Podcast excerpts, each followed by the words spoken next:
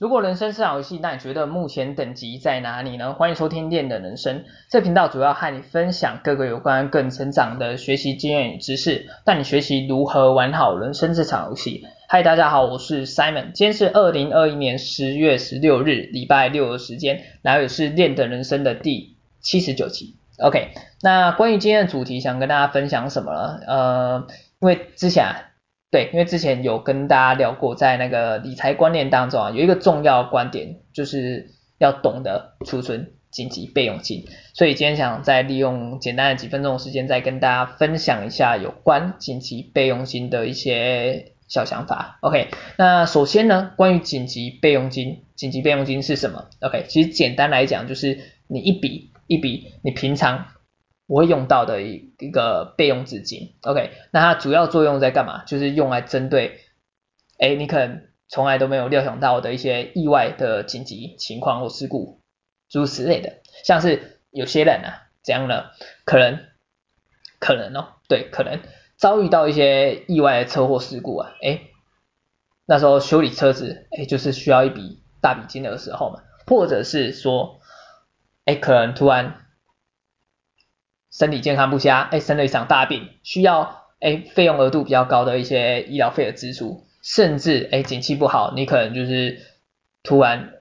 面临失业的问题，而这个时候哎你可能就是收入来源就中断了嘛，OK，那这个时候如果你身边口袋刚好金额又不够，哎一般账户的资金也不足的时候，这时候。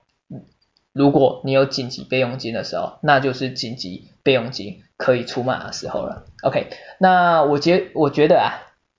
关于紧急备用金，它其实观点概念其实跟我们所熟知的保险其实还蛮相似的。其实简单来讲，其实就是一个针对于预预防性的一个未雨绸缪的概念啊。也就是说，你平常其实。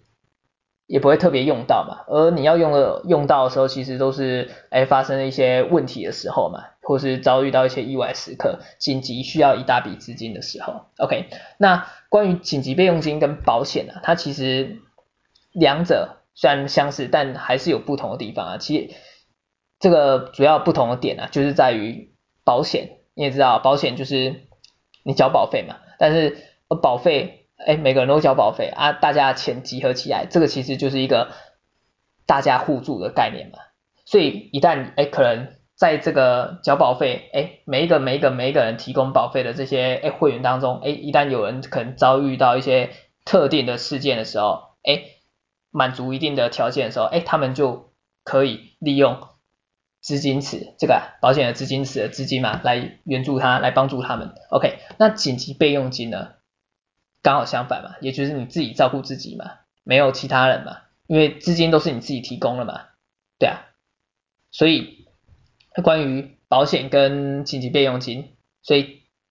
啊拉回来，简单来讲就是他们都是预防的一个概念的，OK，那另外其实关于这关于这一点啊，其实我又突然想到，就是其实你也可以将紧急备用金看成一个自身银行的概念，也就是说其实。其实怎样呢？让你自己拥有一个哎可以提供资金的小银行。不过这个小银行啊，要提领金的时候需要符合特定的条件，也就是只有在某些时刻可以使用。对，而这其实也就是蛮符合就是这个紧急备用金的一个想法。OK，那另外呢，其实关于大家可能都会有一个疑问嘛，就是哎，我紧急备用金到底要存多少，或要怎么存呢？那关于要回答这个问题的答案呢，其实就要看你平常哎有没有做好记账的功课，也就是你是不是哎可以清楚的了解到你每个月的平均的基本开销有多少？对，对，然后一旦你了解到关于你的基本开销，哎，你就可以准备大概一般来说其实就是。三到六个月的紧急备用金嘛，所以像是假如一个人的话，一个人每个月好了，就是基本开销算三万块好，那三个月的资金，哎，那就是九万块嘛，那六个月就是十八万嘛，嗯，对，我算数应该没有问题啊，应该没有算错，OK，那基本上啊，其实如果刚才讲到嘛，我们一般都一般的情况下，其实平均来说，其实就是抓三到六个月的基本开销资金。那在这个基本之上呢，其实如果你想要再更安全一些，其实你自己也可以将范围，就是紧急备用金它的金额提高到范围啊，就是它的金额拉到拉长到，哎，可能九个月，甚至是一年。OK，那关于它的。金额的一些调整呢，其实你可能也需要再考虑到一些因素，像是如果怎样，如果你想要让它再有缓冲，就是一个范围缓冲啊，额外的缓冲功能的话，也就是假设你的基本开销，如果刚才讲嘛，三万块，但是你不知道哎自己会不会花超过，那你自己的。部分呢，其实你就是可以再多加一些扣打在里面，可能就是将金额从三万，哎，可能提高，哎，提高到加个三千或五千，提高它的 range 嘛，让资金有缓冲的空间，不会太紧缩。这样呢，基本上其实假设好，你今天真的，哎，可能失业一段时间，但是你在这个失业的过程当中，你要找工作嘛，但是，一旦你资金有给予缓冲空间的话，基本上其实你也比较可以放心的，就是好好找工作，不会不会是因为就是因为真的没办法生活，所以临时随便去找一份工作去做一个让自己太过仓促找工作的一个概念啊。对，那另外呢，其实你也可以想一下，假设今天。你是已经有一个拥有一个家庭的人的部分的话，那你可能就是在需要再额外考虑到，哎，可能其他家人的一些情况，像是你家里可能有小孩，或者你有父母亲的话，那你可能紧急备用金的部分，你你也要同时把他们的部分，哎，可能就是纳在一起，加入到这个紧急备用金的金额的调整当中，然后适时的去。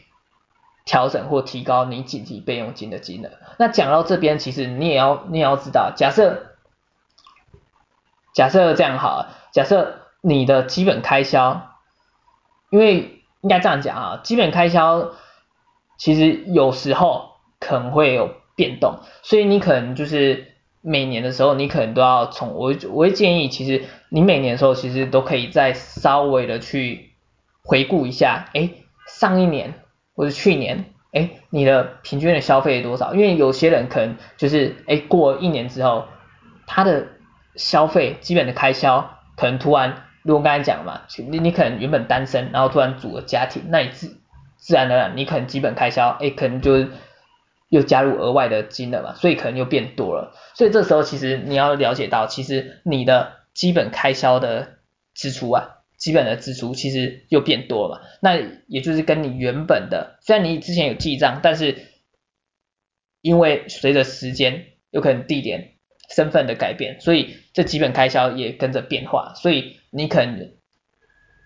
推到这边，相对应的你的紧急备用金也要跟着改变了嘛。OK，那另外呢，另外另外该是紧急备用金的储存的一个。部分嘛，对啊，就是要存多少。那另外呢，其实关于那个关于什么，有些人觉得那个紧急备用金的用途，也就是说，哎，紧急备用金到底能不能拿来投资的部分？那基本上呢，其实我们回到一个核心概念来讲啊，就是这笔资金啊，紧急备用金，它主要是用来针对意外或是未预料到的一些情况来使用嘛。非紧急的时刻，其实不得已，哎，最好不要使用嘛。但是有时候，如果我觉得啊，如果一项规定或是一项规则来让它保有适当的一些些许的弹性的话，那其实可以可以怎样？可以会嗯这样讲，就是会提高它的应用性啊，让它有更好的发挥空间嘛。因为你也知道啊，其实假设你有在投资的话，就是在投资的市场当中，有时候也是会遇到这种突如其来的一些意外时刻。就是恰巧，就是怎样呢？恰巧遇到一个一个极佳的职场进场的时间。但是你也知道嘛，在投资市场的当中，就是最怕哎身边资金不足，哎手上子弹不够的时间的时刻，却刚好遇到哎一个最佳的进场时间。但是因为手上资金真的不够嘛，所以你这个时候可能就没办法投资，哎，投入相对应的资金，所以相对的话，你最后获得到收益跟你理想的收益其实相差非常多，这也是有可能的事情。而这另一方面，这其实也是一个非常可惜的一件事情。对，那不过其实讲到这边啊，其实还是要再提醒一下，是不是应该是说使用要不要用紧急备用金来投资，这个时机点还是要好好的。谨慎思考一下，因为老实说啊，其实，在投资的关键时刻的机会上，其实有时时候怎么讲，一年当中也不知道有没有出现到一两次，而且啊，这其实也是蛮吃自己的投资眼光，除非你交给其他投资嘛，不然这其实就是由你的主观的一些想法去判断，哎，这时候是不是一个最佳进场时机嘛？对，那关于这一点呢，其实。简单来讲，还是要审慎的去判断。那在另一方面，其实我是这样觉得啊，就是有时候你也要再额外再考虑到一些额外状况，像是今天好了，今天你可能是哎，在一个生活是一个 OK 嘛，就是怎么讲，就是有拥有收入的情况之下，拥有收入的前提之下，也就是说你在下一个下一次哎领薪水的，你知道下一次就是。有固定收入嘛，就是下一次下个月马上就可以领到薪水，哎，那基本上其实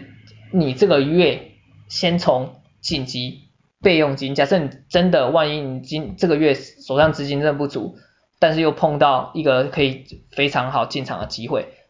的时候，你其实你这时候如果你有工作有工作来源，你确保下一个月。一定收得收得到你的收入的部分的基本上的时候呢，其实你也可以，其其实我觉得我个人觉得啊，其实也是可以从紧急备用金拿一些资金出来加入到这个投资的市场当中，对，然后在下一个月的时候领薪水的时候，你再把薪水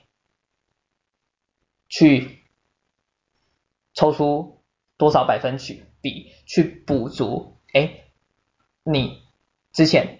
挪用，也不是说挪用啊，这是你之前从紧急备用金拿出来的金额嘛，让它补满到你原本所设定的金额，对，所以这个时候其实相对应的，其实你就是可以使用紧急备用金可以进场的一个关键时刻几率，也自然而然就是提高了嘛，对啊，对，那假设另一方面啊，假设怎样呢？假设你今天是一个没有收入的状况，对啊。那你要明白到嘛，就是投资一定伴随着风险嘛，所以其实为了自己的生活着想，哎，紧急备用金的使用当然就是会偏向安全性这边那个甜品啊，假设有一个甜品的话，自然而然就是紧急备用金的使用会比较偏向安全性这边，重点要着重在安全性嘛，也就是要留给将紧急备用金留给生活应付生活所需嘛，对啊，所以。关于这一点的话，其实基本上其实还要去好好思考一下，其实蛮多的因素会去影响到，就是你紧急备用金的使用。但是如果你，我个人是认为，如果在不影响你的生活，基本生活的部分的话，基本上其实因为我们都知道，就是投资基本上其实就是用闲钱，就是用你闲钱不影响你的生活所需的。金钱去着重在投资的部分嘛，这样基本上其实一旦遇到风险的话，基本上你才可以去降低不必要的风险嘛，对啊，所以相对的，相对的怎么讲，就是相对的话，这其实其实又怎样？其实让我想到一点，其实这也跟你的投资策略有所关系啊，就是有些人的投资他会比较趋向于。保守性嘛，可能他的投资百分比就是他的现金存款的占比可能就是五十 percent，跟他投资的金额是五十五五十五十这样比。但有些人他他的手上资金就是可以占比可能就是变成三三十 percent，然后投入市场的有七十 percent，而这基本上其实也就是跟你的。投资策略有所关系，所以关于在投资市场里面的话，基本上其实你要明白一个道理，就是你要在投资之前啊，其实就是要先建立好你自己的基本原则，然后去 follow 自己的投资的策略，然后坚持下去。对，所以关于这一点的话，其实你也可以再搭配到，就是你紧急备用金是否要使用在投资投资当中的一个概念或想法嘛。，OK，那 OK，哎。现在时间是 OK 好，那我们我我先今天先到这边好，虽然还有其他的那个关于紧急备用金的一些想法要讲，那把它做，我今天应该把就是把它今天先到这边，然后另外的一些想法把它明天再继续继续跟大家做个分享，OK，那今天主要分享的就是跟大家分享一下，哎，紧急备用金是什么的一些简单的想法，然后另外就是。哎，关于紧急备用金要存多少，或者是哎，紧急备用金是不是可以拿来投资？今天主要分享这三个重点，那希望对你有所帮助。那其他关于紧急备用金的想法，我们再利用其他时间再跟大家做个分享。OK，那今天节目就先到这边，希望对你有所帮助。OK，那好，OK，大家拜拜。